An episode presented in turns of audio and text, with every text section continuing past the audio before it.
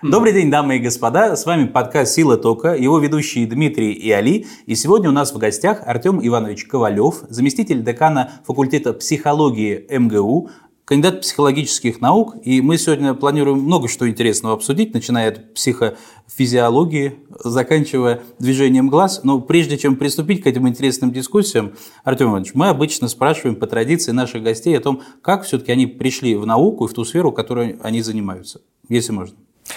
Очень, э, на самом деле, простой вопрос, э, потому что ответ такой, что это не я в науку пришел, это она пришла ко мне. Э, с самого начала, потому что мне повезло вырасти в семье сотрудников, докторов наук Московского университета. Вот, и, в общем-то, я вот, э, все детство провел внутри здания, главного здания Московского университета и внутри биолого-почвенного факультета, поэтому как бы для меня наука – это не какое-то явление, в которое надо было прийти, это элемент повседневной жизнедеятельности, начиная там от лаборатории заканчивая студентами, аспирантами родителей соответственно, которых иногда нужно было кормить, а, значит, с которыми ездили в экспедиции и прочее. То есть вот этот самый элемент э, прихода в науке у меня его не было. А я в этом отношении испорченный. То есть я вот на свет появился, она вокруг меня была. Ну, сколько я знаю, у меня мама как раз э, диссертацию свою дописывала, когда вот в промежутках между тем, как меня надо было кормить. Поэтому можно сказать, что э, мне вот в этом отношении повезло и не повезло. А вот прям династия психологов? Э, нет, отнюдь. Э, мои родители, у меня мама, э, она доктор биологических наук, отец доктор сельскохозяйственных наук, и, в общем-то, ничто не предвещало такого вот поворота событий, что я окажусь на психфаке. Это явление, которое случилось совершенно случайно, я туда, в общем-то, особо даже и не собирался, я собирался как двигаться, как, скажем так, больше в династии, и должен был быть либо факультет почвоведения, либо биофак, но поскольку в принципе, ну, уже к тому моменту э, я много чего знал про все факультеты Московского университета, и они для меня, для меня вообще Московский университет, он не делится на факультеты, это такой единый организм, то есть у меня большой нет разницы между биофаком, психфаком, бихматом, мне кажется, это примерно все один и тот же мир. Вот. И э, вышло совершенно случайно, я вместе со своим одноклассником э, забавы ради поучаствовал в Олимпиаде по психологии, неожиданно в ней победил. А дальше случилось то, что происходит каждый год и чем мы пользуемся до сих пор. У нас работает приемная комиссия, в приемной комиссии работают наши практикантки. А, чтобы вы понимали, у нас 80% на психфаке на курсе э, студентов, соответственно, женского пола. И вот эти вот студентки женского пола, они сначала тебе звонят и лилейным голосом говорят, здравствуйте, приходите, пожалуйста, в приемную комиссию, подавайте документы, а потом ты приходишь туда, такой одиннадцатиклассник, открываешь дверь, а там 20 девчонок, которые готовы тебе помочь во всем, э, начиная от того, чтобы разрезать фотографии и заканчивая тем, чтобы заполнить заявление. И когда ты в этот мир попадаешь э, и видишь на самом деле, как это все работает, это очень такое важное первое впечатление, которое тебя хантит. А дальше начинаешь разбираться, думаешь, ух ты, а что это такое вообще? Вот если тут такие ребята учатся, и все такое позитивное и здоровское, а вообще, а что это за факультет, а что это за наука? И с удивлением оказывается, что ты можешь легко а, найти там все, что тебе, все, что тебе нравится. Хочешь э, математики, пожалуйста, математика. Хочешь, естественно, научные методы а, и жесткая нейрофизиология клеточная, вперед, значит, бери, пробуй. Хочешь какой-то заниматься больше гуманитарной областью, тоже есть такая возможность. То есть тут степень вот этой вот э, неизвестности и междисциплинарности, она такая высокая, что ты вдруг понимаешь, что ух ты, а вот этого ты еще не знал. Потому что там, ну, примерно чем занимаются на мехмате, понятно. Примерно чем занимаются на биофаке, тоже понятно. Вот здесь почвоведение им так тоже повезло, они такие тоже супер междисциплинарные. А здесь оказывается, что вот целая большая предметная область, в которой очень э, легко найти свою точку интереса. Ну и, соответственно, вот так э, оказался я на психфаке, о чем, вот, кстати, ни разу не пожалел. То есть, там, у меня не было этого кризиса третьего курса, там, в аспирантуре, там, сожаление, что я где-то не там, что-то не то делаю. Так что а, вот эта вот моя испорченность, она мне в этом отношении как раз помогла. Ну, удивительно, при, прямолинейный путь у вас, э, Артем Иванович. Э, если можно, тогда перейдем к э, непосредственно теме нашей сегодняшней дискуссии. Вот принято говорить, так вот в простонародье, что глаза – зеркало души что много можно понять по тому, вот, там, не знаю, какой взгляд у человека, как у него там, вот, э, как он на тебя смотрит. Э, но за этим всем, помимо каких-то там народных верований, э, скрывается же, наверное, какая-то научная составляющая. Вот с точки зрения психологии как науки, что можно вот по глазам вообще человека сказать? Вообще замечательная эта фраза, мне очень нравится, что глаза зеркало души. Мне, мне, она нравится по двум причинам. Во-первых, потому что ну, такое одно из самых базовых определений, что ли, предмета психологии, да, вот там чем занимаются психологи, ну, чем-то там связанные с душой в широком смысле этого слова, и там первый трактат Аристотеля тоже носил название «О душе». И вот в этом отношении вот эта первая часть этой фразы, она очень такая правильная, то есть это то, о чем вот э, мы пытаемся, то, с чем мы пытаемся разобраться. Психика слово такое немножко сложное, э, немножко непонятное, вот, и обывателю особенно. А вот когда вообще сказать глаза зеркала там психики, ну, не звучит. Глаза зеркала души звучит гораздо лучше, потому что здесь и эмоциональные какие-то появления э, сразу э, имеют место, и, соответственно, какие-то рациональные. А вторая часть, значит, не менее важная, да, что это зеркало. То есть это некоторая ну, некоторая реальность, которая хорошо отображает то, что происходит в этой самой там, душе, психике и прочее. И э, удивительно, но э, нам же всегда очень нравится то, чем люди уникальны, чем они отличаются друг от друга. Да, мы, у нас там не повторяющиеся э, значит, отпечатки пальцев. А, у нас там не, под, не, не повторяющаяся радужка глаза. Вот, соответственно, э, в нашем поведении, в нашей жизни мы тоже хотим видеть такие вот какие-то уникальные, не повторяющиеся явления. И вот как раз наше поведение глазами, то, как мы им двигаем, это то самое тоже такое уникальное, индивидуальное, некоторое неповторяющееся явление, имеющее совершенно свою особую э, свою текстуру, свою архитектуру, свое строение, свою структуру, по которой можно много о чем при этом судить, а, о поведении человека, о его мыслях, о его желаниях, чувствах, в общем-то, все то, что населяет, населяет его душу. И э, очень здорово, что, вы знаете, ну, вообще всегда приятно в науке, да, гордиться чем-то э, в отечественной науке, что вот наше, да, там, Первый спутник, он наш, значит, э, соответственно, э, там, реакции ядерного распада да, в, в атомном реакторе, они там тоже, да, Курчатов, они тоже в основном наши. Вот также нам, психологам, нам очень нравится чем-то нашим гордиться и чем-то таким, чем можно хорошо хвастаться перед естественными учеными. Вот, значит, и вот как раз история про движение глаз и про регистрацию движения глаз – это то, чем можно и как бы чем мы гордимся, потому что э, одни из первых именно методов, вот методик, как это делать, они были разработаны нашим отечественным ученым, Ярбусом, а, и он закончил физфак МГУ, потом работал, потом э, служил, соответственно, а, в Великой Отечественной войны в армии, и после этого работал в академических институтах и вот занимался а, вот этими всеми оптическими вопросами и пришел как бы к регистрации движений глаз через вот вопросы оптики. То есть такой любопытный, тернистый путь был. И он сконструировал на самом деле, сейчас это звучит жутко и выглядит жутко, систему, когда на глаз а, с помощью присоски надевалась металлическая, значит, такая конструкция с зеркальцем. И вот э, так же, как сейчас камера, соответственно, светит на меня, э, стояла, соответственно, камера, которая светила на это самое зеркальце. И когда глаз поворачивался в какую-то сторону, то э, свет, отражающийся от этого зеркала, он, соответственно, менял свое направление. И была фотобумага, на которой таким образом вычерчивалось вот это вот перемещение глаза. Глаз в одну сторону, соответственно, свет отражается, ну, вместе с зеркалом движется глаз, вернее, зеркало вместе с глазом. Соответственно, мы видим вот прям росчерк этого движения на, на светочувствительной бумаге. И вот э, ну, достаточно такая страшно выглядящая конструкция на глаз человека, присоску, тут еще зеркало, тяжелая вся, э, э, вся штуковина. Но а, это позволило показать, что в зависимости от того, какую задачу мы ставим перед человеком, кардинально меняется его глазодвигательное поведение. Если вы даете человеку изображение, на котором просто люди сидят, например, и просите его определить возраст этих людей – это будет один паттерн движения глаз. Если вы просите человека посчитать количество э, желтых пятен на этом изображении, это будет другой паттерн. И вот это как раз и есть самая главная иллюстрация того, почему так этого ученого, ну, его книжка несколько раз переводилась на разные языки, движение человеческого глаза. А, значит, почему так любят? Потому что это есть иллюстрация вот того, что глаза – зеркало души. То есть задача меняется, меняется психический процесс, и мы видим это, соответственно, вот строя движения глаза человеческого. И это очень здорово. И это такая, знаете, точка, где сходится а, ну, как бы понимание психических процессов, где обязательно нужно понимание физиологических процессов, которые лежит под всем этим, потому что есть задачи, где физиология перебивает, а, значит, нашу, скажем так, нашу психику, да, нашу психологию. Вот. И в то же время эта задачка такая, ну, я бы сказал, гуманитарная, потому что она связана с тем вообще, что такое человек, а что такое его поведение, да, и как оно, как оно реализуется.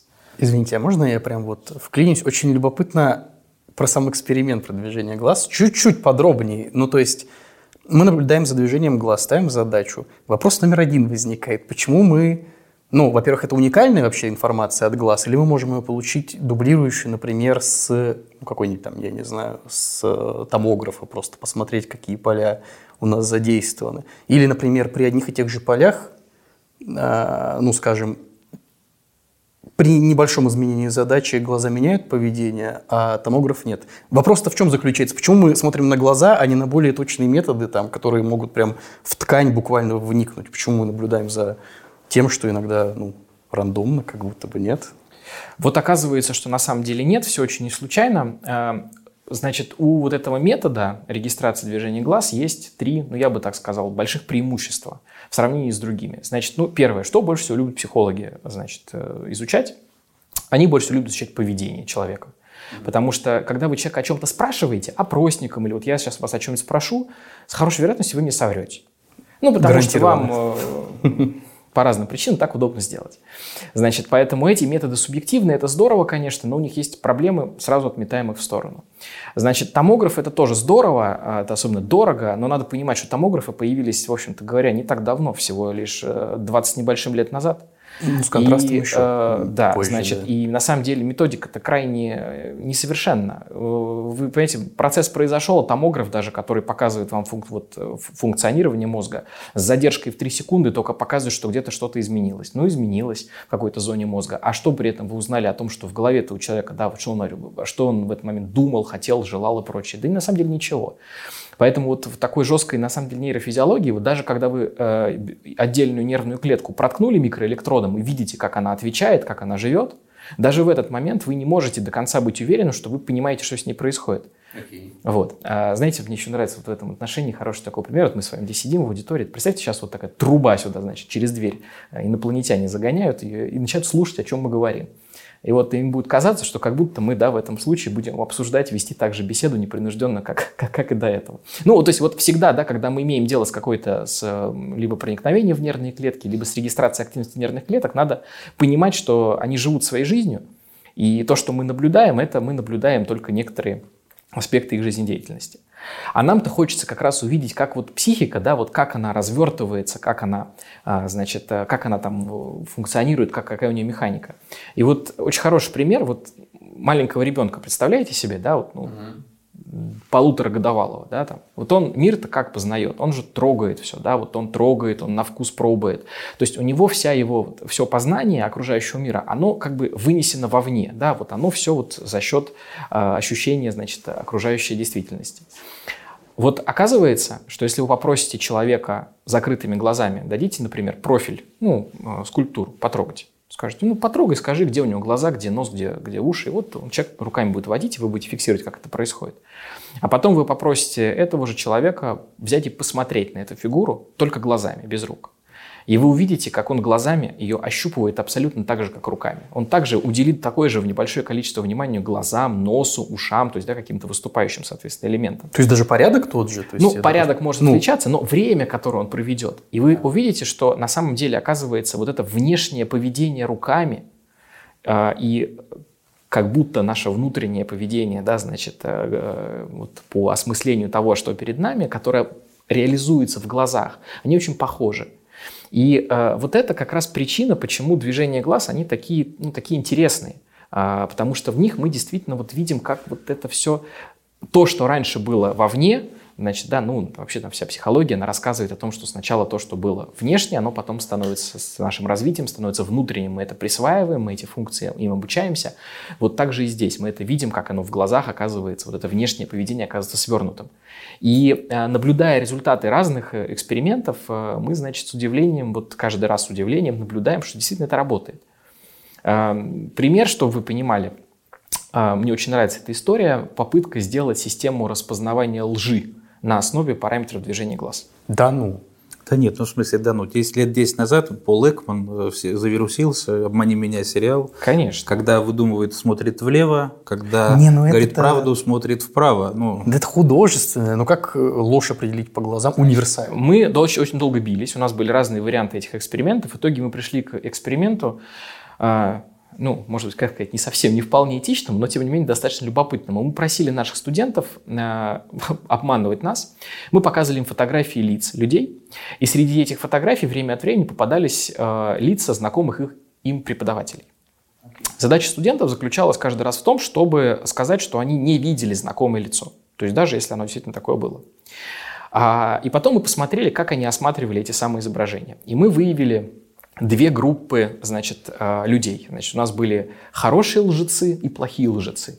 Значит, а плохие лжецы, они, а, замечая среди фотографий фотографию преподавателя, мгновенно убегали с нее взглядом делая вид, что они вообще не заметили этого.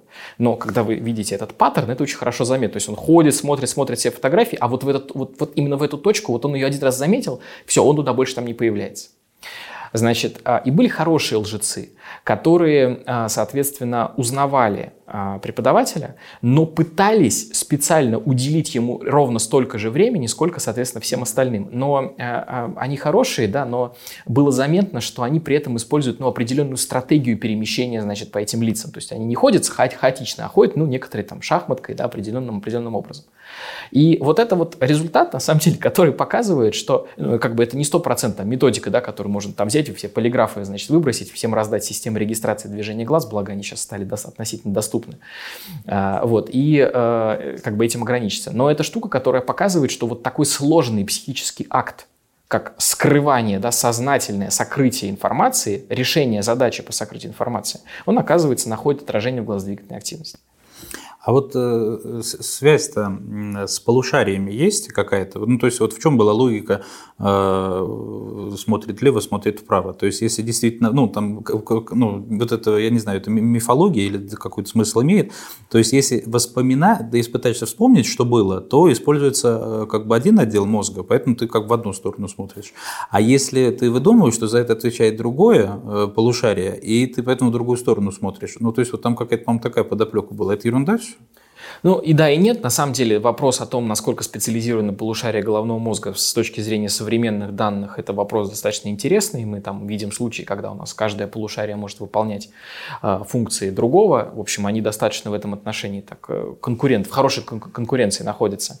Э, что касается смотришь влево, смотришь вправо, действительно-то есть такие закономерности, они связаны с тем, что когда человек задумывается и вспоминает что-то, он как бы, у него глаздвигательная активность, она становится менее динамичной, то есть он так вот долго залипает на каких-то объектах. Они могут быть сверху находиться, снизу, неважно где. То есть он просто как бы уставился так вот в пространство и что-то вспоминает. А когда человек активно что-то выдумывает, он э, глазками быстрее двигается, он пытается ими найти. Ну, вот он выдумывает, ему нужны какие-то какие нужны вот э, цеп... крючочки, за что зацепиться, чтобы, значит, вот эту свою выдуманную мысль, а чтобы лучше, значит, э, можно было размотать. То есть такие есть нюансы. Но вот как раз эти нюансы, они очень индивидуальны.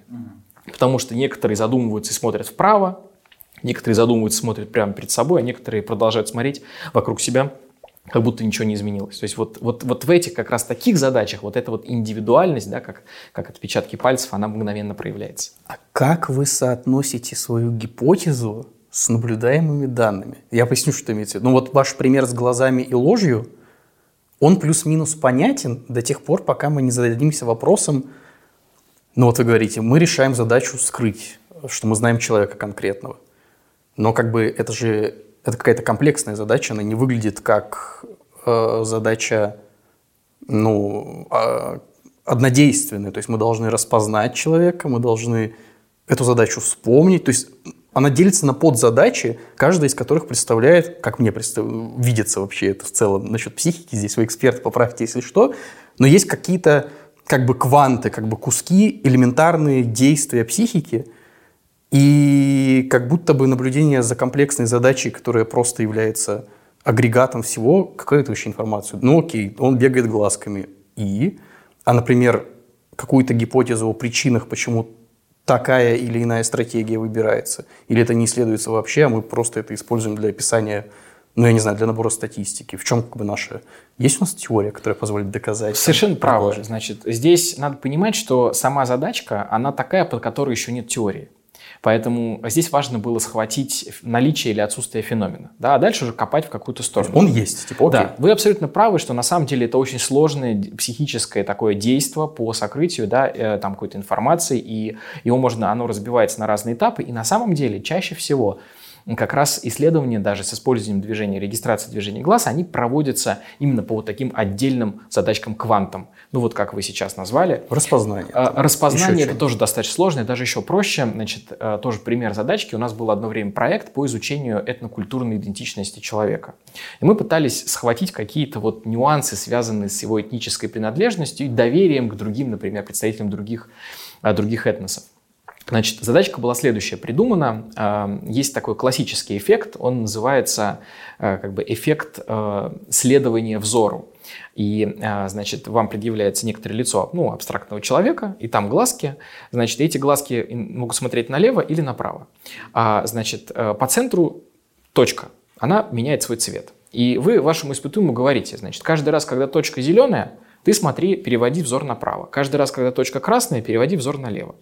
И вот в тот момент, когда точка зеленая, и надо переводить взор направо, но лицо вот это, на которое эта точка на носу, значит, налеплена, смотрит в другую сторону, как бы вы, человек задерживается в решении этой задачи и переводит взгляд медленнее, чем в том случае, если вот этот взгляд ему подсказывает. Мы усложнили немножко эту историю, мы брали лица разных э, этносов. И, соответственно, э, брали наших испытуемых европеоидов и пытались понять, будет ли, например, э, лицо монголоидной, значит, расы или негроидной, да, по-другому как-то влиять, его положение взора на решение этой задачи. И оказалось, что действительно, в том случае, когда, значит, там был не европеоид, а наше доверие, да, ему, ну, наша интерпретация, но что мы увидели, что человек вот меньше задерживается а, при переводе взгляда в другую сторону, когда ему эти глаза подсказывают смотреть в противоположном направлении. И это действительно статистически как бы полученный, полученный был результат. То есть вот это про, это про, с одной стороны, про комплексность, да, что тут сразу все происходит. То есть мы видим не только эту точку, мы то, не только помним задачу переводи взор направо и налево, но мы еще и смотрим да, тот контекст, в котором все это происходит, мы обращаем внимание на это лицо, которое там. Но оказывается, что вот в этих вот миллисекундах, которые мы там оцениваем да, при переводе, задержка при переводе взора, мы можем схватить вот такое вот явление, связанное с тем, значит, что человек в меньшей степени или в большей степени, значит, склонен а, довериться вот этим вот глазам, которые ему, этого лица, которые ему подсказывают. Слушайте, интересно, э, есть над чем подумать, но в то же время возникает вопрос. Вот, э, значит, э, ну, мы достаточно такой попсовый пример взяли, ну, там, врет, не врет, да, психология лжи. А, ну, наверное, более широкий комплекс информации можно с глаз собрать. Вот помимо того, что вот по движением глаз мы можем сделать предположение относительно правдивости информации и доверия к источнику. Какие еще вообще блоки информации можно собрать? Ну, вообще надо сказать, что, э, в принципе, все, что касается какой-то психической деятельности человека, память, внимание, мышление, восприятие, да, вот эти ну, базовые процессы, на которые, в общем-то, вся психика в основном раскладывается, они в глазах находят свое отражение. Сейчас, вот э, раньше были присоски в середине 50-х, сейчас система регистрации движения глаз – это камера, которая стоит перед человеком, перед монитором чаще всего, или это очки, и тогда это свободное полевое поведение, значит, да, уже там в магазине, а, на футбольном поле, а, в хоккейной коробке, неважно где. В автомобиле, значит, человек едет, вот на что ориентируется водитель. Мы, э, значит, проводили тоже ради забавы такие эксперименты, когда в Москве уменьшились а, размеры, в центре уменьшились размеры дорожных знаков, и мы для себя, мы ездили на машине, значит, сначала, а, потом это стало уже другим научным проектом, и пытались посмотреть, стал их водитель хуже замечать из-за того, что они стали меньше или нет. Оказалось, что нет, не стал. То есть водитель замечает уменьшенного размера дорожные знаки, так же, как, соответственно, в других районах за пределами третьего кольца, где знаки стали того же размера. Вот, то есть вот задачки, да, они э, очень-очень разные, и исходя из этих различных задач возникают разные типы данных. А, чтобы вообще было понятно, вообще кардинально другой пример, вот э, то, что э, моя группа продолжает делать, то, что я в диссертации своей, значит, изыскивал, и то, что мы с коллегами на, на спортсменах обнаружили, что движение глаз – а, особенности движения глаз являются важным таким, ну я бы даже сказал, диагностическим параметром в отношении нашей устойчивости к, ну чтобы было понятно, морской болезни. Мы в системе виртуальной реальности вращали в разных направлениях, а, значит, вокруг наших испытуемых среды. А, это были там комнаты, это были просто такой, значит, барабан а, с черно-белыми полосками, который вращался вокруг испытуемого до тех пор, пока ему не станет плохо. Значит, и фиксировали у него э, движение глаз. И оказалось, что в них э, можно найти такие как бы определенные паттерны, которые свидетельствуют, что вот сейчас у него развалится вся система, и он перестанет понимать что он стоит нормально статично, а не сам куда-то кружится и вообще, что у него голова закружится. Там буквально за несколько, там, за 10 секунд до того, как это произойдет. И вот это уже история про э, некоторые такие психофизиологические механизмы, да, то есть какую роль вообще там движения глаз играют в обеспечении, э, значит, э, например, нашей системы, работы нашей системы определения положения ориентации тела в пространстве которые там имеют большие эволюционные, а, значит, э, корни и вообще говоря абсолютно бессознательны. Мы не контролируем такие движения. Да, когда мы следим за вращением вот этого объекта вокруг нас, мы сознательно себе этого никак не, ну, не, не понимаем, что мы, что, мы, что мы это продолжаем делать. А, то, что касается, соответственно, там, понятной сферы а, продаж, например, или расположения информации на сайтах. Сейчас вот эта UX-тема, она очень модная. А, очень хорошо движение глаз показывают, насколько хороша та или иная, соответственно, рекламная продукция или размещение информации на сайтах. А, некоторое время назад у меня была замечательная аспирантка, она а, показала, что на лонгридах, ну, ей казалось, что лонгриды это очень неудобно, что что-то с ними не так, что человек ну, не может быстро там найти информацию.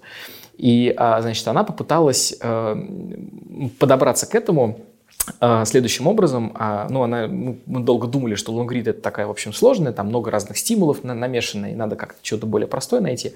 Значит, она взяла тексты, а, были рассказы, достаточно там, ну, они были по частотности, все было выверено, то есть это я специально для представителей естественных наук, что мы тут, значит, не, не, не отходим от основных принципов организации науки. Вот, значит, и задачка испытуемого была очень простая. Он читал текст, а после этого ему надо было, а в конце текста было несколько вопросов, ему нужно было найти информацию в ответ на эти вопросы. Там объем текста был достаточно большой, запомнить эти частные вещи было сложно. То есть он именно должен был находить в этом тексте, как бы он должен был осуществлять навигацию. И она э, давала испытуемым, в общем-то, в двух условиях задачу эту. Первая задача, текст был организован как лонгрид, то есть надо было просто вот ходить по нему сверху э, вниз. А во втором условии слева были миниатюры отдельных страниц. Помните, как раньше в текстовых редакторах это часто было? Вот там первая, вторая, третья, четвертая, они маленькой колоночкой шли.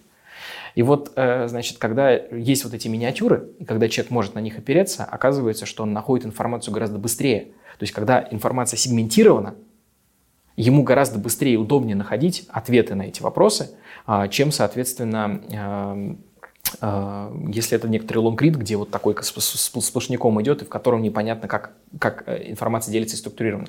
И это было показано именно с помощью движения глаз. То есть мы прям видели, как человек ходит по тексту, спотыкается, возвращается, не может найти. В случае с лонг, вот этим как бы таким лонгридовой организацией. А можно уточняющий вопрос, чтобы договориться о терминах? Вот э, как я воспринимаю лонгрид? Лонгрид – это статья, которая больше двух страниц. Вот, ну, и как бытовой обыватель я представляю, что вот, ну, коротенькая статья – это статья, лонгрид – все, что там больше двух-трех страниц. А вот из того, что вы говорите, Артем Иванович, у меня складывается впечатление, что вы говорите, лонгрид – это текст без пробелов.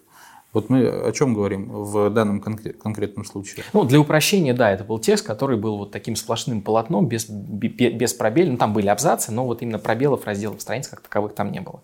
Да, вот, вот он был именно так организован. Там были э, нюансы в предъявлении стимулов, как бы, ну, чтобы в частности не уходить. Это вот э, как бы как пример такой вполне UX-овой на самом деле истории. Да? Ну, то есть есть, понятно, есть обычные UX-овые задачи, вот тебе интерфейс банка, найди, пожалуйста, кредитный продукт. Значит, э, быстро нашел, молодец, или там медленно нашел, плохо. На чем споткнулся? На этом, на этом, на этом. Эта кнопка зеленая, эта кнопка желтая. Э, перепутал, значит, нажал не туда. Ну, как бы такую задачку тоже можно с помощью движения глаз решать, она хорошо решается. Вот сюда посмотрел больше, сюда посмотрел меньше. А, значит, очень хорошо на самом деле видно на рекламной продукции. Мы вот, когда практикум проводим по движением глаз, мы нашим студентам показываем эти изображения, ну, показываем изображения рекламные, и потом им же самим показываем результаты. Вот э, если вы, значит, э, у меня есть там подборка картинок э, замечательная, где девушки рекламируют инструменты, строительные инструменты. Вот. И, значит, вы не поверите, с каким энтузиазмом девушки-наблюдатели, испытуемые, осматривают этих девушек в определенных местах. Бедра, линия живота, вот все, вот они там, они там, все, вот, вы, у них все, ну и понятное дело, там дрель какая-то или перфоратор их абсолютно не интересует, а вот что там у них вот в, эти, в, в этих частях, вот там будет все внимание сосредоточено, да. Молодые люди наоборот, они прыгают в лицо, значит, этой девушки, видят, что это девушка, после этого их интересует дрель и перфоратор. Да ладно, ну извините, серьезно. Ну и некоторые особенности другие, в зависимости от того, как организована реклама, значит, да. Но я к тому, Не, ну, то что- есть реально вот это- такое да. девушек не интересует дрель, и мы... Вот, вот, вот у них, у них другие, другие зоны интереса. А это очень заметно, да, вот эти наши предпочтения, они в этом тоже, они тоже, тоже в этом отражаются. Но это еще раз, это когда нету специальной задачи. То есть, если вы, понятно, поставите девушкам испытуемую задачу «найди дрель», она будет ее искать. И вы это тоже в глазах хорошо заметите. Да нет, ну вроде как, как будто достаточно напрашивающийся вывод, то есть э, оценивает конкуренток. Ну, слушай, нет, это логично абсолютно, но здесь э, возникает у меня вопрос насчет выборки. Неожиданно просто поворот сюжета. Смотрите, э, каким образом, вообще, наверное, это вопрос в целом про психологию, то есть не только вот про ко- конкретные технологии или методы исследования, каким образом набирается выборка и гарантируется ее, ну, э, что-то типа э, однородности, то есть репрезентативности, потому что, например, ну, как я это вижу и обычно с чем сталкиваюсь. Факультет психологии, если проводят какое-то исследование, особенно если это там аспиранты даже, они приходят по другим факультетам э, университета зачастую с вопросом «пройдите, пожалуйста, опросик, очень надо для магистрской моей диссертации» или типа того.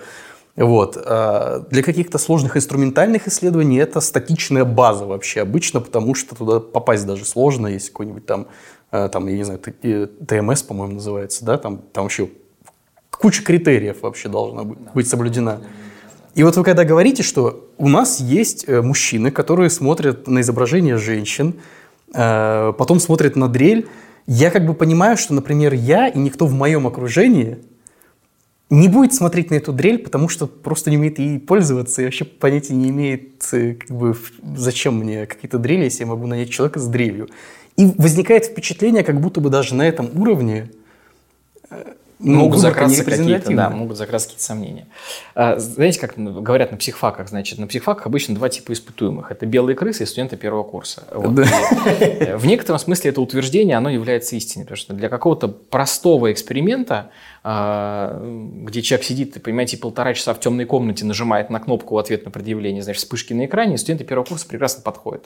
Них достаточно, на них эту феноменологию можно поймать. А, Значит, дальше, если мы переходим к таким более сложным задачкам, да, к подбору там, испытуемых под определенные задачи, то здесь, конечно, ответственность экспериментатора. И с него за это спросят, потому что когда он будет потом публикацию делать или где-то выступать на значит, своих там, конференциях, то ему скажут, «Про- скажите, пожалуйста, а вот вы там такой феномен, значит, изучали а, на студентах первого курса, это вообще как, как так? А, у нас была такая проблема, мы особенно ее вот почувствовали, когда этой, этой культурной этичностью занимались. У нас там был эксперимент, когда нам нужно было показать, что представители, скажем так, глобально западной цивилизации и восточной цивилизации, они по-разному смотрят на изображение, где есть центральный объект и некоторый фон вокруг него. Коровка, которая пасется на лугу, самолет, летящий по небу, значит, э, машина яркая в потоке, а, корабль на фоне моря. А, И, э, ну, есть это, такой цикл работ большой, там все время сравнивают представителей, значит, э, Китайской Народной Республики, например, там с западноевропейцами, а, североамериканцев, значит, с жителями Конго. То есть такая вот э, есть история, а мы подумали, что, слушайте, если у нас страна от Владивостока до, до Калининграда, то зачем нам представители Китайской Народной Республики, если у нас там, да, есть в нашей стране, есть люди, которые, ну, глобально могут относиться, скажем так, к восточному там, да, миру и к западному миру. И мы реально изо всех сил искали, соответственно, таких испытуемых, то есть мы искали там, например, представителей а, Татарстана, которые вот выросли там, да, которые а, никуда не ездили, да, ну, то есть вот которые так более, как сказать, ну, в большей степени монокультурны, что ли. А, Значит, и наоборот, там представители там, Центральной России, которые также, значит, вот э, являются таким более, как сказать, ну, привы... ну, стереотипными, что ли, такими представителями, для того, чтобы проводить такие эксперименты. И э, это сложная задача, она требует большого количества испытуемых, потому что, ну, вот очень тонкие эти вещи, они чтобы их почувствовать, нужно действительно набрать большое количество Очень большое. выборки. И эта задача непростая. И особенно эта задача становится непростой для психологов, которые занимаются клиническими исследованиями. У меня а, одна из моих студенток, она а, пишет движение глаз в решении задач на мышление у шизофреников. И у нее курсовая работа это 6-7 испытуемых, но потому что вот такого рода, значит, шизофрения, там определенной степени, это вот только эти 6-7 человек, которые в этот момент там, да, в течение там полугода наблюдаются, соответственно, в стационаре. И, ну, как бы мы не можем вот там взять и сразу сделать 500. Вот она там набирает по 6-7, в зависимости от, а, там, ну, как бы по, по, по, мере, по, мере, по мере своего взросления. То есть, да, здесь эта проблема с выборкой, ее никто не отменяет. А, она, знаете как, она очень заметна именно в экспериментальных исследованиях, вот будь то с томографом или с регистрацией движения глаз, когда у тебя обычно эксперимент человек 30, но ты должен быть уверен, что эти 30 человек, они ну, отвечают твоей задаче. Если ты набрал совершенно разных людей по уровню образования, по возрасту, ну, ты получишь очень разные результаты, которые будут друг от друга отличаться, и будет непонятно, что с ними делать. А, она меньше такая, такая проблема чувствуется вот в этих опросниковых исследованиях. Ты анкету эту отправил, там у тебя тысяча человек прошло, ну, что-то где-то какое-то среднее, значит, получил более-менее а то, то, чего искал. Вот в экспериментальных работах с, там, с регистрацией движения глаз, особенно с такими вот, ну, более, как вы говорите, комплексными задачами, а, так нельзя. Это твоя ответственность, и нужно искать, нужно искать испытуемых, подбирать их. Да, это вот э, проблема, но она как проблема, которая является, в принципе, проблемой этого, этого рода науки. И я почему, кстати, хочу сказать вот в этой, в этой части, что в, в этом отношении а, чистота вашего испытуемого, ну, если можно так выразиться, да, но ваша уверенность, что ваш испытуемый точно подойдет вам под вашу задачу, а, его подбор и организация методическая вот этой части а, ничем не отличается от, там, не знаю, подбора частоты стимулов химии, да, или когда вы там должны четко понимать, что у вас ваше вещество именно то вещество, которое вам нужно. Ну, Если... вопрос воспроизводимости. Конечно, да. Ну и вот в, в этом-то и как бы и, и, и проблема, что исследователи должны иметь в психологии, ну, теории высокую степень воспроизводимости. На самом деле это не так. Там есть разные точки зрения на, на это. Ну и люди вообще отличаются. Да, у нас там, условно говоря, ребенок 90-х, середины 90-х годов и ребенок, который э, там сейчас, это разные совершенно люди. И э, с точки зрения протекания их психических процессов. Это тоже нужно учитывать. В движении глаз это тоже отражается. Угу. Там взаимодействие с экраном. Возьмите там пятилетнего ребенка, да не, не без проблем, он вам найдет глазами все, что нужно на, на вашем экране, который вы ему предъявляете. Это немыслимо себе было а, там, 20 лет назад. То есть вот этот нюанс, он тоже есть. Да? То есть все это приходится учитывать. Все это учитывать, контролировать для того, чтобы получить результат. А можно такой вопрос из разряда мифов на самом деле, но мифов именно научной среды, э, точных наук, так скажем. Я прошу прощения. Э, правда, что приемлемый для статей по психологии э, уровень стат значимости это 0.1, то есть с таким принимают, или все-таки это миф? Ходит такая байка, что, дескать, этого достаточно будет. Ну, 0.1, э, соответственно, не принимают, да, ну, считается, что э, вот, ну, некоторые уровни значимости критичные, это 0,05. 0,5, 0,1, да, там Ну, вот выше, выше которого уже не стоит подниматься. Но здесь, опять же, понимаете, здесь очень важно, как мы к этому относимся. И в каких, и, и в каких задачах мы имеем э, к этому отношение. У нас был эксперимент, тоже с регистрацией движений глаз, мы попытались поизучать сложный феномен, мы попытались поизучать профессиональные деформации у спортсменов, и можно ли их как-то поймать в движении глаз. Например, чтобы было понятно, что за э, деформация? В профессиональной деформации для нас в первую очередь было интересно эмоциональное выгорание. А, значит, насколько спортсмен а, эмоционально истощен, насколько ему неинтересны его личные результаты, насколько он не хочет видеть, значит, окружающих вокруг себя уже там судей, спортсменов, тренеров и прочее. Ну, то uh-huh. есть такой вот а, триада, значит, этого самого профессионального выгорания. И мы взяли людей, которые реально к очень небольшому возрасту очень быстро устают, уже, уже все, они уже как э, в профессии могут, могут действительно выгореть. Это были спортсмены-фигуристы. Это были ребята возраста 21-22 лет. У них уже был хронический накопленный стресс, это методикой мы померили. И вот, соответственно, мы показывали им разные изображения а, и просили их оценить, насколько они им нравятся и не нравятся, а при этом писали у них движение глаз. И там были изображения с падениями, с травмами, с награждениями, просто нейтральные ситуации с тренировками и прочее. И оказалось, что те ребята, которые а, значит, вот им демонстрировали более высокие показатели вот этого эмоционального выгорания, они почти не смотрели на изображение с награждением, их очень интересовали ситуации с травмами, с какими-то неудачами. И они абсолютно вот, ну, как-то без, без энтузиазма осматривали нейтральные изображения. Почему э, говорю здесь? На самом деле у нас, у нас вот вообще фигуристов там найти для такого рода эксперимента, их, их 100 штук не найдешь, потому что нам нужны были именно профессионалы, которые выступают на Европе, mm-hmm. которые, соответственно, выступают на чемпионате России, то есть это фактически топовые. Но это было несколько лет назад, сейчас там же возраст достаточно имеет значение, да, эти ребята там многие уже сейчас просто тренируют, что называется, уже не выступают, не могу привести таких примеров, но э, это было небольшое количество людей. И вот на этом небольшом количестве людей нам статистика она, понимаете, нам четкие вот эти уровни значимости, у нас были уровни значимости, я помню, 0,043. А, и нам нужно было принимать решение. То есть либо у нас эти там, две группы выгоревших и не выгоревших отличаются, либо не отличаются. Но при этом по тестам, связанным с их уровнем хронического стресса, мы видели, что действительно у них там колоссальные различия, ну, объективные есть. И вот, понимаете, когда вы это наблюдаете, то э, надо, ну, как бы задать себе вопрос, э, как мы к этому относимся, к этому p-value, да, значит, э, когда мы переходим от концентрации веществ там, к человеку, вот этот уровень значимости, да, вот у нас отличаются две группы или не отличаются, и вот мы принимаем решение. И иногда, даже когда ты видишь какие-то отличия на уровне тенденций, они все равно являются ну, интересными для того, чтобы работу в стол не убрать, а подумать, что нужно изменить в эксперименте, чтобы попробовать вот все-таки схватить эту феноменологию на большем уровне значимости. Ну, как шаблончик для будущих исследований. Да, и вот, э, и вот этот подход, он на самом деле очень, очень, очень продуктивный, очень прозорлив. В психологии много вообще обсуждается вот это, это отношение к p-value, что, ну, может быть, надо к нему как-то относиться именно как э, не критерий, что ты сделал хорошо или сделал плохо, да, а критерий того, что надо остановиться и подумать, что могло быть причиной того, что у тебя группа там, или испытуемые в разных задачах отличаются меньше или больше. Вот. Но обычно решается проблема большой выборкой.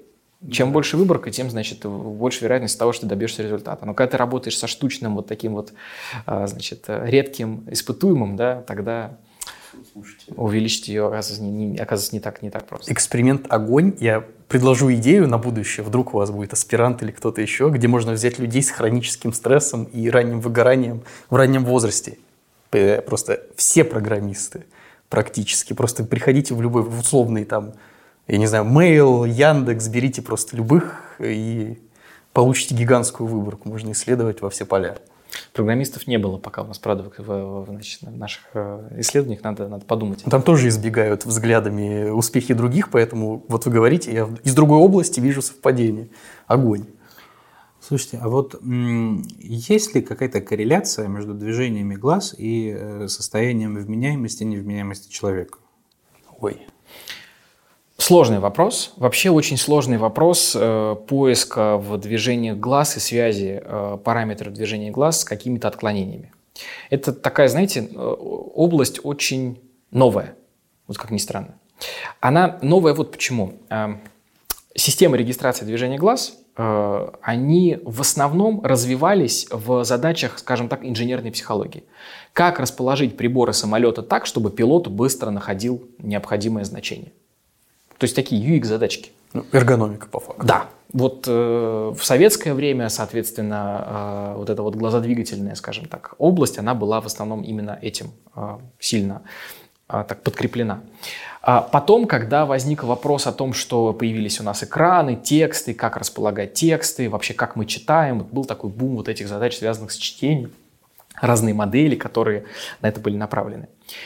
А люди, которые занимаются отклонениями, нарушениями, клинические психологи, да, которые работают в этой области, ну, психиатры, понятно, они, понимаете, у них задачка э, всегда в большей степени стоит о том, э, что им такое узнать, что поможет потом скорректировать либо какой-то курс коррекции, да, ну, я не говорю там про медикаменты, а вот именно как, как выстроить потом работу с этим человеком. И вот эта задача, она немножко их, как бы, взор всегда от системы регистрации движения глаз так отводила в сторону, плюс тому сами системы были недоступны. А, системы э, регистрации глазодвигательной активности, как массовый некоторый продукт, реально на российском рынке появились, ну, лет 7 назад. До этого, даже сейчас, на самом деле, это некоторые штучные такие штуки, да, то есть это не то, что там люди покупают их сотнями, и основной драйвер как раз развития этих систем – это маркетинговые исследования. А для того, чтобы прийти в клинику, тебе нужна система мобильная, от которой у тебя пациент не будет уставать, а, а для того, чтобы вообще записать глаза, нужно, например, когда картинку на экране предъявляешь, нужно сначала провести процедуру калибровки – Нужно, чтобы система понимала, где находится взор человека, а где находится экран. И для этого нужно просто следить за точкой. Вот если вы приходите к человеку там, в глубокой депрессии, да, который сидит, Какую, за какой точкой он вам будет следить? Вы его на стул сначала посадите так, чтобы он вам хотя бы 5 минут перед экраном пробыл. Ну, я утрирую, да, но задача, как бы вот сложная задача, она в этом заключается. И поэтому пока не появились вот такие простые, мобильные, но при этом качественные системы регистрации движения глаз, эти вещи, они были ну, в меньшей степени, э, на них в меньшей степени обращали внимание. Как только такие системы появились, появились носимые системы, э, в, в эту сторону пошли работы. Э, уникальность и отличие психических нарушений в том, что они все очень индивидуальны. И в них вот схватить вот эти похожести, ну, прям, прям сложно. И выборку большую набрать сложно, и похожести схватить сложно. Вот, поэтому есть отдельные, как бы, ну, такие феномены, да, там, которые, вот, ну, там, мышление, например, э, нарушение мышления в шизофрении действительно отражается в определенном там, глаздвигательном поведении. А, вещи, которые связаны с поражениями головного мозга, а, травмами головного мозга. А, у нас группа наша работает, коллег по людям после инсульта, у которых наблюдается такое явление, как неглект. А, это игнорирование определенной части зрительного поля. Ну, например, у человека поражена, оказалось, он ударился головой сзади, или его ударили, оказалась повреждена задняя а, затылочная зона, человек игнорирует левую часть пространства. Он заходит в метро, слева все свободно, он не видит этого. Значит, вы ему вешаете какие-то картинки, говорите, слушай, а посмотри там вот время на часах слева. Он не понимает, о чем вы его спрашиваете. И вот для таких задач, оказывается, движения глаз могут быть, ну, с одной стороны, диагностичны, потому что вы говорите время на часах, которые там на стене висят, сколько, и куда он в этот момент смотрит. Потому что бывает такое, что он и смотрит туда, но не видит. И это определенный как бы один тип течения э, нарушения. А с другой стороны, вы можете с помощью глаз создавать некоторую, движение глаз создавать некоторую систему коррекции. Когда вы специально направляете его внимание в ту область, которую он игнорирует, и фиксируете это что вот вы знаете точно, что сейчас он туда посмотрел. И вот в эту сторону работы действительно ведутся достаточно так, ну, достаточно активно. А, поэтому вот здесь надо понимать, что есть задачки, связанные там с нарушениями, ну, поражениями головного мозга, да, и здесь глаздвигательная активность может меняться, и потому что она, в принципе, те отделы, которые за глаза отвечают, они оказались нарушены. А с другой стороны, есть вот эти психологические там, да, нарушения, ну, там, например, шизофрения, депрессия, а, которые имеют другое проявление. Сейчас пока идет сбор как бы, каких-то статистик, вот, э, это еще не мейнстрим. Но совершенно точно в этой области очень большие есть, очень большие перспективы есть, и очень интересные результаты будут. А коррекция, ну вот вы упомянули коррекцию, в смысле как элемент уже лечение или чисто диагностическое? Нет, нет, именно, именно как некоторая попытка восстановления. Знаете, у нас вот есть такой термин восстановление высших психических функций. То есть функция, например, там, внимание. Это про внимание. Да? Человек игнорирует часть поля зрения, значит, он не обращает на нее внимания. Значит, мы должны ему помочь, то есть восстановить его функцию внимания, чтобы она работала как в норме, когда он обращает внимание на все вокруг. А, вот здесь, здесь, здесь речь идет про коррекцию, как восстановление этой функции, как восстановление функции внимания. Вот у меня Спасибо большое за ответ. У меня к чему вообще тут вопрос возник? То есть, когда вы говорили про э, историю с тем, как можно считывать эмоциональное выгорание, э, по, и там профессиональное выгорание по глазам, у меня сразу возникло представление о том, что вы, э, Артем Иванович, без пяти минут миллионер долларовый, который может прийти в какую-нибудь корпорацию, типа Microsoft, Google и так далее, предложить им какую-нибудь историю э, по э, фиксированию работоспособности сотрудников, определение, когда их в отпуск надо отправить и так далее, чтобы повысить общий уровень работоспособности коллектива. То есть вот здесь конкретно применение понятно. Вот, классный стартап. Значит, что касается, я почему спросил про вменяемость, невменяемость, у нас же большое количество сейчас, ну, в метро заходишь, на большинстве станций массовых, там, особенно там, площадь трех вокзалов и так далее, уже камеры стоят. То есть, условно, да, условно, условно говоря, если можно было бы считать какое-то ну, состояние, возбужденное состояние психики, которое там, близкое к э, потере вменяемости, то можно было бы там превентивными методами бороться с какими-то э, ну вот негативными поведенческими проявлениями, например, или предсказывать. Да, вот я бы так красиво не сказал, спасибо вам большое. Да. А, точно, так же, точно так же вот следующий вопрос, который я хотел задать про алкогольное опьянение. А, то есть, условно говоря, точно так же можно э, в автомобилях устанавливать э, датчики, если есть корреляция, опять же, между алкогольным опьянением и движениями глаз. Вот, то есть, э, это, это, мне кажется, вот, вот эта сфера, она очень как раз и практика применима. В, заказчиками могут выступать как и крупные корпорации, так и государства? Да, надо, что называется, организовывать и делать. Э, с алкогольным опьянением, сразу скажу, тут немножко сложнее, потому что, ну, так, вообще такого рода экспериментов мало. Исторически сложилось, что именно как экспериментов, ну, по крайней мере, в отечественной традиции, их очень немного таких групп, которые с этим работают, и они пока не занимаются глазодвигательной активностью. То, что касается оценки состояния, кажется, вот кажется, да, что классная идея, и можно было бы действительно, сейчас у нас э, камера, в общем-то говорят, глаза можно писать дома, не надо для этого покупать там за несколько миллионов прибор, заходишь на сайт, значит, и там веб-камера э, показывает тебе, куда ты смотришь. Это есть, это все доступно. Там точность, конечно, не то, чтобы супер классная, но это возможно. Поэтому там, условно говоря, камера фронтальная в смартфоне – это вполне достаточное устройство для того, чтобы фиксировать э, движение глаза. И вот мой прогноз, что через несколько лет уже над этим хорошо работают, соответственно, производители. А мы будем управлять экранами наших смартфонов э, только взором. Mm без, без рук, без пальцев. Сейчас такие системы уже есть для лежачих больных. Они там имеют определенную степень совершенства, несовершенства, но там другой рынок совсем. Да? Когда вот эта система станет здесь, э, пользовательской, то значит, ее, ее, ее докрутят, и, и точность работы камеры будет достаточно высокая. А во что мы упираемся в вот, про невменяемое состояние? Мы упираемся в индивидуальность человека. Вот то, что я сказал с самого начала, да, вот это все время проблема, с которой мы сталкиваемся, регистрируя глазодвигательную активность. Она уникальна. И она уникальна как в нормальном состоянии, так же и в, в этом некотором невменяемом нашем состоянии она тоже уникальна. Поэтому, если мы говорим про некоторую систему распознавания состояния человека при входе в метро, пока здесь нам сложновато, потому что нам нужно набрать. Мы упираемся на самом деле в то, что сейчас из каждого утюга звучит, в средства искусственного интеллекта и большие данные.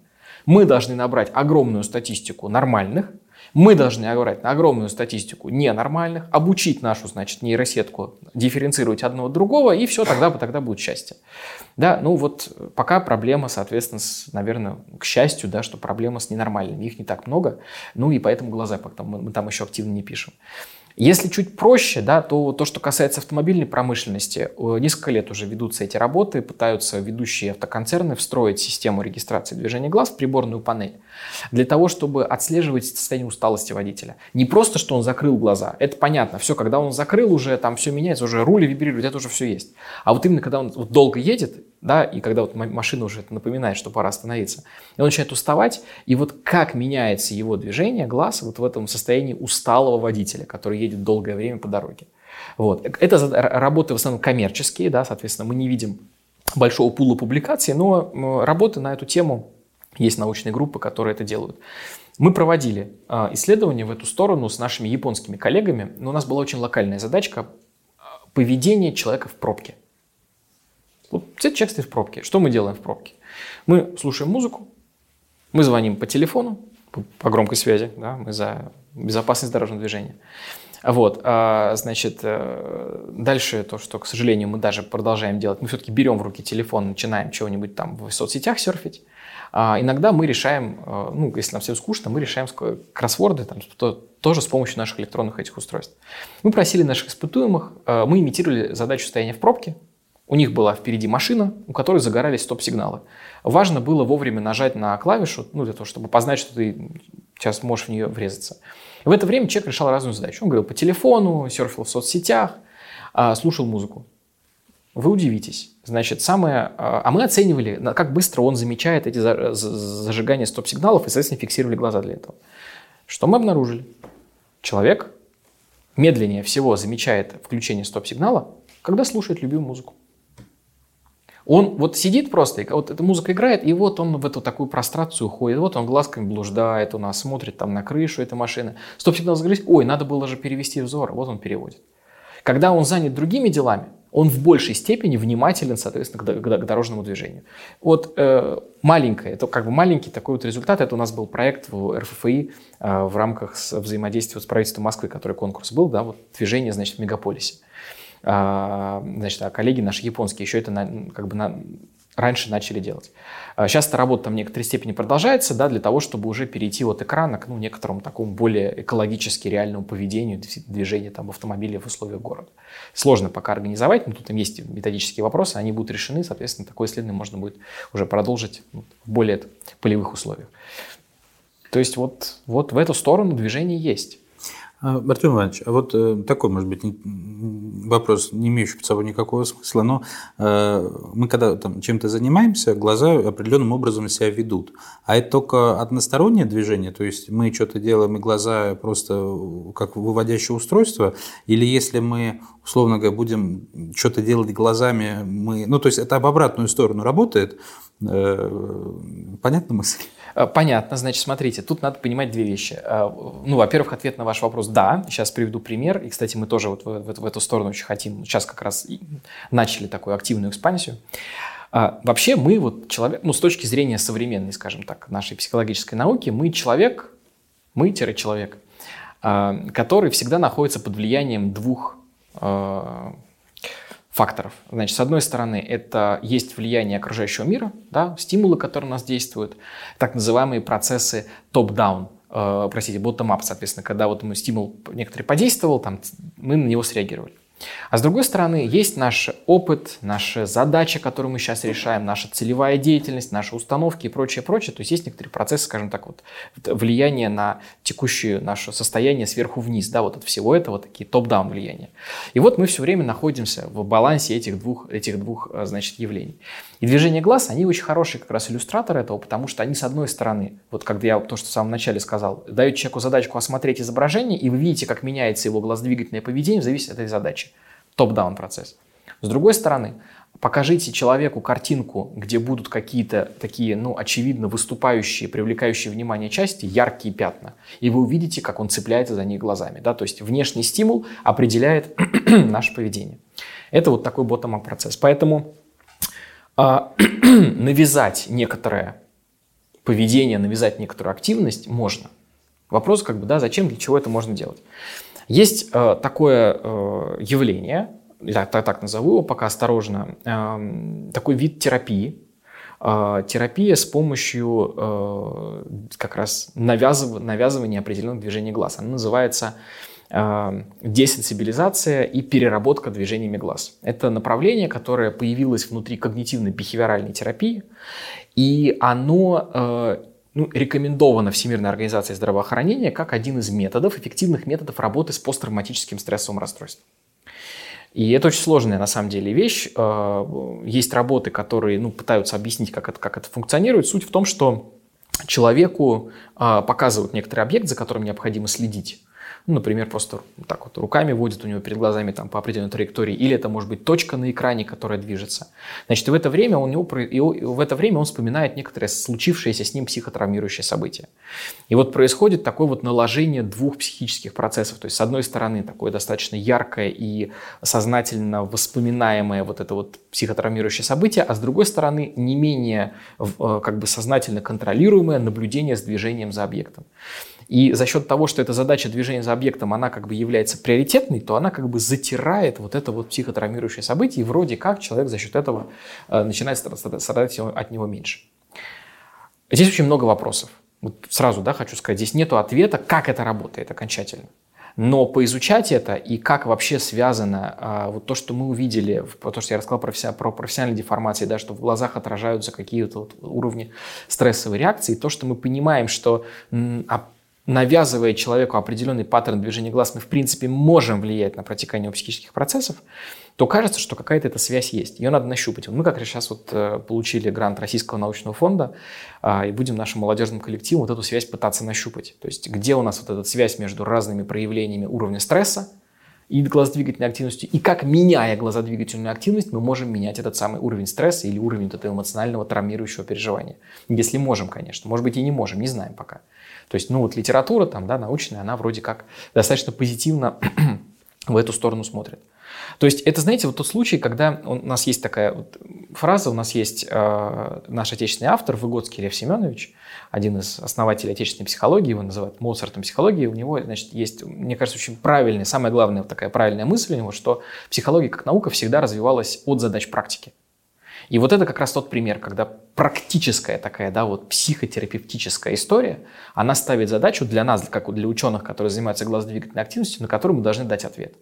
То есть она цепляет факт, что это работает, или, ну, скорее всего, это работает, да, там, по крайней мере, людям помогает, значит, вот мы должны разобраться, людям действительно помогает, если помогает, то почему, или это некоторые плацебо, и тогда это вообще, значит, там, мы стучимся в закрытую дверь, не знаю пока, да, то есть это открытый вопрос абсолютно такой, причем вот, который на передке. А, в психологии много вопросов, которые, ну, открытые, находятся на таком, да, на фронтире вообще, в принципе, научной мысли, но вот это одна из. Причем, ну, задача там в современных условиях, понятно, особо актуальная, особо важная. Извините, а можно такой вопрос по этому методу конкретно? Он клинически доказан уже. То есть раз он, ну, к тому, что известно, что, по крайней мере, я слышал, то, что какая-нибудь там КПТ, когнитивно-поведенческая терапия, она является клинически доказанной, и она поэтому применяется. В основном, по крайней мере, ходят такие слухи. Вот. Нет, здесь, здесь как раз э, немножко ну, как сказать, психологам в этом отношении везет, да, с одной стороны, с другой стороны, не везет, потому что они, конечно, вот этот evidence-based, да, такая доказательная медицина и доказательная психология – это вещи не всегда друг друга сопровождающие, особенно в части каких-то вот психокоррекционных, психотерапевтических явлений, поэтому здесь нету там, клинического доказательства на огромных выборках, а, к сожалению. это бог с ним, хоть какое-то имеется в виду. Ну, есть э, некоторое количество, там, достаточно весомое, в общем-то, подтвержденных случаев, что это работает. Вот. Ну, вопрос остается, как это работает и почему. Вот этот вопрос, он в большей степени остается открытым. Ну, то есть ваша задача именно в механизме определить да, нам, вот нам, это нам, вот... Нам интересно покопаться в этом механизме, да. Ну, покопаться там, пополемизировать. Там есть разные точки зрения, есть научные группы там, в мире, которые этим вопросом занимаются. А у них там есть в чем-то сходящиеся результаты, в чем-то не сходящиеся. Здесь вопрос воспроизводимости. Вот, знаете, я а, ну, как моя профессиональная, так основная, да, профессиональный интерес это вот эти вот нарушения системы, работы системы положения ориентации тела человека в пространстве. И э, есть вот в этот момент, ну, я думаю, что вы это испытывали, вот сидишь в поезде, да, смотришь на то, как отходит состав соседнего пути. Тебе кажется, как будто движешься ты сам, да? Да, да, да. Вот, называется иллюзия движения собственного тела или векция. И в мире есть там некоторое ограниченное количество людей, которые упорото занимаются вот этой вот векцией, именно этой иллюзией, ее механизмами. Я вот пытаюсь там показать, что есть определенное движение глаз, которое как раз вносит вклад в ее появление и развитие. Вот мы там называемся векциологи. Да, вот у нас э, есть данные, значит, по движениям глаз, есть данные по активности головного мозга. Они вообще не, не сходятся друг с другом чаще всего. А, хотя, там, в общем-то, исследования достаточно давно уже в этой области идут. И вот эта вот проблема, что мы приезжаем на конференцию, докладываем результаты, которые, ну, почти иногда противоположны а, друг другу. Но, тем не менее, это результаты, которые получены в нормально сконструированном эксперименте, и надо попытаться понять, почему это так. Вот здесь, э, я это как пример привожу, здесь ситуация та же самая. То есть мы должны понять, почему результаты разные. Может быть, у нас получатся результаты, которые будут похожи с теми, которые у других групп есть, может быть, вообще не похожие. Ну, это вот факт, с которым э, мы тут и, и имеем дело. Эм, у нас э, э, особенность, опять же, нашей науки заключается в том, что очень редко мы ну, можем гарантированно прийти к тому результату, к которому хотим. Ну, будем надеяться, что при поддержке РНФ э, ответ, ответ этот мы скоро узнаем. А вариантов нет, статьи надо писать. Поэтому... Да, понятное дело, это мы, это мы, все, мы все понимаем. А, Артем Иванович, а вот э, в ходе нашей э, дискуссии вы упомянули о связи виртуальной реальности и, собственно, глазодвигательных функций. Вот э, насколько вообще здесь э, связь прямая и насколько конструирование вот этой виртуальной реальности, оно на, на механизм движения глаз основывается? Э, я, знаете, я вам сейчас скажу мысль, которая вам не понравится, но это вот мое такое некоторое убеждение, возникшее на основе наблюдений. Вот мы виртуальной реальностью занимаемся активно с 2012 года, когда у нас большая установка появилась на факультете – а, комната наша. Я называю самой капризной женщиной, потому что вот с ней наедине остаешься, она меня никогда не работает. Все время там то экран выключится, то что-нибудь с проектора. Вот самое, мне, меня, меня она не слушается. Э, установка Кейв такая у нас. Вот. И э, я все больше и больше прихожу к выводу, что погружение человека в виртуальную реальность, ну, я имею в виду не просто книжку читает или кино смотрит в телевизоре, а вот именно когда мы компьютерно создаем некоторый мир для него. В комнате виртуальной реальности, в большой панорамной системе, вот у коллег на механико-математическом факультете, в шлеме. Это а, вообще другой мир, в котором работают не совсем те же самые законы, которые вот в том мире, в котором мы сейчас привыкли, именно законы работы психики. Знаете, когда вы человека погружаете на дно океана, да, или когда вы в космос отправляете, там становится все по-другому. Там не так, как не работает так же память, как здесь, не работает так же внимание, как, как здесь. Вот так же и в виртуальной реальности. Надо на это делать скидку, и э, особенно это хорошо заметно в движении глаз. Мы с вами сидим, да, у нас сейчас большое пространство, обзоры, я тут глазами двигаю, у меня глаза совершают большие э, прыжки из точки в точку. А в виртуальной реальности вот этот весь вот этот мир, и вас можно туда запихнуть, но вы у меня будете в плоскости экрана на расстоянии двух сантиметров. И мне для того, чтобы перевести взор э, с вашего лица или на ваше, Дмитрий, если здесь мне нужно скачок совершить, да, причем скачок получается там порядка, э, значит, градусов там, наверное, 20, да, а там в плоскости экрана у меня глаз сдвинется на градус, а сущностно, информационно я получу тот же самый, соответственно, э, ту, ту же самую информацию, перевод с одного лица на другой. Но к этому-то миру я привык, сейчас здесь. Я привык, да, что для того, чтобы перевести взгляд с лица на лицо, мне нужно совершить вот такой большой скачок. И вот такой большой скачок, а это же работа нейронов, да, это вот вся это там программирование этого, этой сакады. А в виртуальной реальности это все совсем по-другому. Там этот скачок гораздо меньше. К этому-то мозг никто не готовил, и психику никто не готовил. И вот это, надо как бы вот с этим надо разбираться. И с движениями глаз надо с, с этим тоже разбираться. И вот сейчас не мои э, исследования, но вот коллеги занимаются регистрацией движения глаз у хоккеистов – они пытаются оценить уровень мастерства хоккеиста в зависимости от того, как он отбивает шайбу. Он стоит хоккеист, все в амуниции с э, клюшкой, только в шлеме виртуальной реальности. И там на него летят шайбы. И они вот э, фиксируют, с какой скоростью он ее как раз опознает, не отбивает. Отбивает, ладно, он отобьет ее. А как быстро он ее обнаруживает в, в, в виртуальной реальности. И вот они тут же столкнулись с этой задачей, что находить шайбу, которая у тебя лежит в плоскости экрана, и находить шайбу, которая у тебя летит из разных сторон, соответственно, хоккейной коробки, это не одно и то же. Вот незамедлительно вопрос этот возникает. Вот между значит, точкой А, где значит, движение глаз в реальном пространстве, а, и точкой Б, а, где движение глаз в пространстве виртуальной реальности, а, вот есть еще условная точка С, это движение глаз человека во сне. Вот, там же как бы мы, э, там же глаза же двигаются во сне, наверное. В определенную фазу сна, э, есть фаза сна, называется фаза быстрых движений глаз, rapid eye movements, вот этот как раз REM sleep, так называемая, она была такая открыта. Почему такое название? Потому что там исследователи, ну, один исследователь пришел домой, значит, э, ну, не домой, там, такая лабораторная пол, пол, полудомашняя установка была, и он изучал чтение.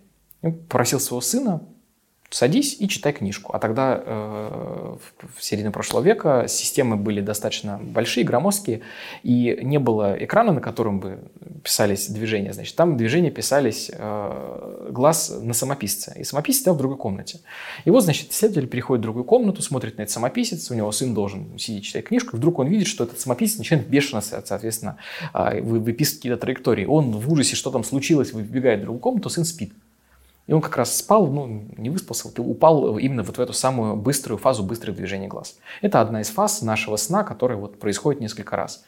А, считается, что именно в эту фазу, поскольку не только глаза быстро движутся, но и мозг еще работает на достаточно высоких частотах, таких же, как при активном бодрствовании, как сейчас мы с вами разговариваем, ну, происходит некоторая переработка той информации, которая была там накоплена за день.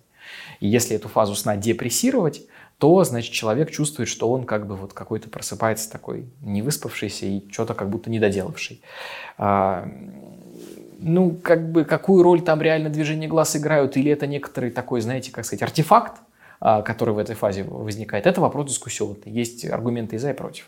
Но этот факт имеет место быть, и мы действительно наблюдаем, что у нас не только мозг в это время быстро значит, работает, но и глаза при этом достаточно активно перемещаются. Ну, то есть при этом э, движение глаз э, в этой активной фазе, они не э, являются следствием того, что мы видим во сне что-то, да? А, ну, просто я к чему этот вопрос задал? Я подумал, что, ну, когда мы спим, глаза же закрыты, там, то есть, ну, в принципе, должно быть примерно то же состояние, что и в шлеме виртуальной реальности, потому что там ну, как пространства немного для того, чтобы глазами водить, вот, то, наверное, здесь какая-то связь должна быть э, большая, чем с э, состоянием бодрствования. Вот. Но это, наверное, при условии того, что мы глазами водим не в хаотичном биологическом каком-то импульсе, а в, ввиду того, что мы что-то во сне видим. Наверное, интересная гипотеза. Мы, как всегда, не знаем, что происходит в психике в тот момент, когда человек спит. И это барьер, через который ну, очень сложно прорваться. Да? То есть там есть некоторые гипотезы на эту тему, там человека спрашивают, потом будет в этот момент, говорит, ну что ты, что ты, что ты видел? Он говорит, я не помню. Значит, и все, эксперимент провал, да.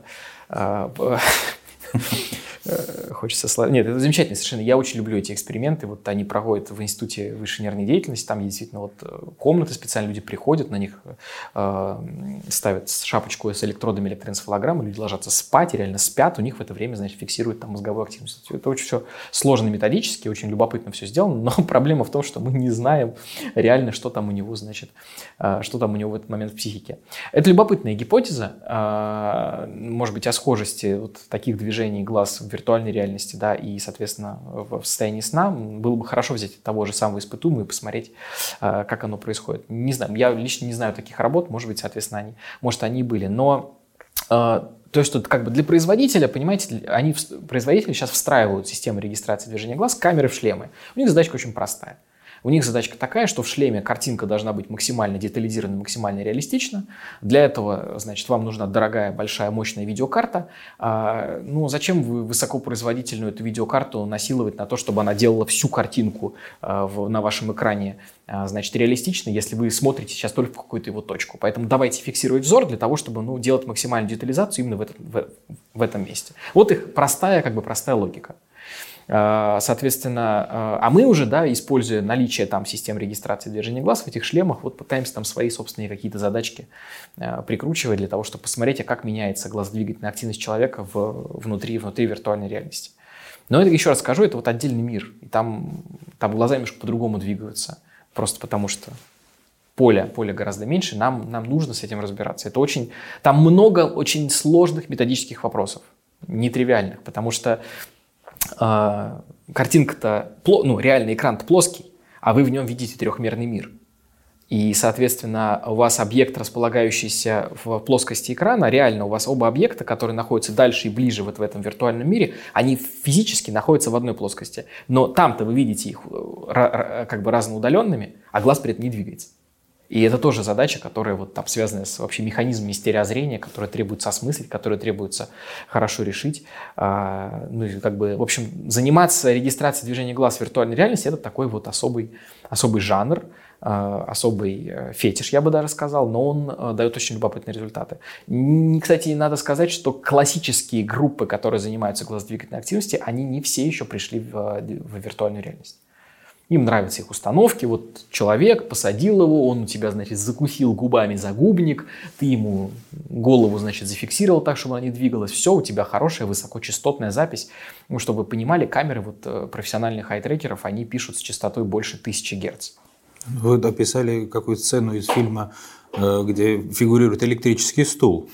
В случае, если испытуемый плохо выполняет задачу, электростимулятор никто не отменял, соответственно, как некоторые, нет, ну серьезно, как некоторый элемент мотивации, да. Серьезно? Вас, ну, конечно, вот у вас плохо опознают летящие на, на него объекты, вы ему, значит, немножко подкручиваете, он стимулируется, начинает выполнять задачу лучше. Я Но... больше не пойду на психфак участвовать в экспериментах Если греха. Главное, чтобы этические комитеты одобрили все допустимые значит, нормы напряжения, которые вы используете.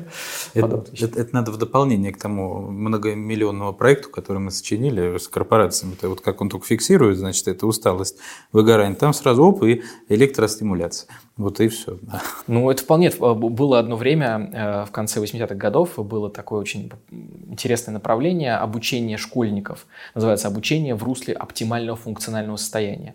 И там были электростимуляторы, и когда школьник так засыпал на задней партии, ему чук, значит, он просыпался.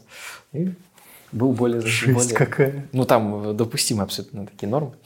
А, вот. И это показало, что действительно да, приведение человека в оптимальное функциональное состояние, таким образом оно стимулирует запоминание ну, информации. Ну, это в качестве иллюстрации того, что вообще психологические эксперименты, они очень разнообразны, учитывают индивидуальные особенности человека.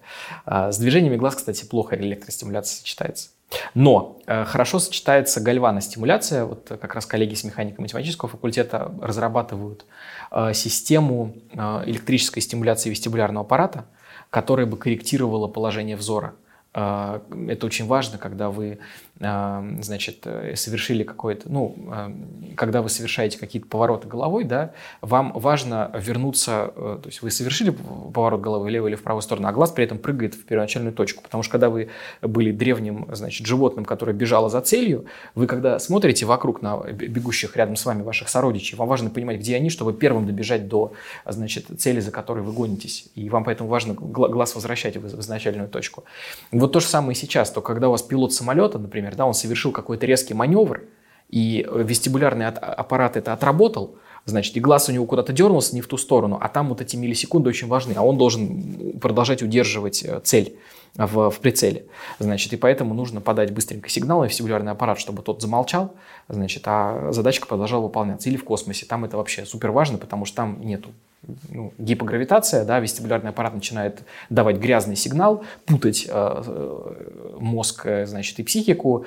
Сигнал от вестибулярного аппарата, он встречается с как раз э, глазодвигательными ядрами, и начинается неправильное движение глаз. А там человеку задачу нужно выполнять. Вот, соответственно, тоже ну, немножко так корректируем работу э, вестибулярного аппарата для того, чтобы глазодвигательная активность была стабильна. Э, то есть, как бы, ну, применение каких-то электрических разрядов вот в таких э, очень точечных э, делах, оно может быть полезно и для регистр... как сказать, коррекции глазодвигательной активности в том числе. Ну, все, киберпанк наступил, получается. А, Артем Иванович, мне кажется, мы достаточно подробно обсудили вообще все, что связано с глазами. Как-то переходя к какой-то уже завершающей части а, нашего э, с вами интересного разговора, э, все-таки раз мы про психофизиологию говорили, может быть, в формате Блиц какие-нибудь интересные примеры э, иного проявления. Ну, то есть, вот, ну, объясню, к чему. Вот есть какая-то гипотеза, которая транслируется где-то в интернет, что вот если плохое у вас настроение, вам грустно, натяните улыбку, вот так вот, и проходите 5 минут, и настроение улучшится. Вот. Э, ну, я правдоподобность, конечно, не проверял, но вот есть такая гипотеза. Вот. А что-нибудь из реально существующего вообще такого есть? Э, совершенно замечательная гипотеза, которая проистекает из теории конца XIX века, которые э, говорили о том, что эмоцию, которую мы испытываем, мы испытываем ее сознательно, ну, как бы эмоционально вот именно переживаем, потому что наше тело ее так от, от, а, отработало, да, то есть там вы когда засовываете руку в ведро с лягушками, значит, и вот, вот, вот, вот неприятное ощущение у вас возникает, и вот у вас сначала возникает это вот ощущение холодного и склизкого, и поэтому вам так неприятно на душе, холодно и склизко. Поэтому, и наоборот, значит, если вы улыбку натянули, то значит вам должно, должно стать лучше. Потом было показано, что это не так работает, что есть некоторое эмоциональное ядро, которое уже определяет и наше состояние, и нашу эмоциональную как раз экспрессию.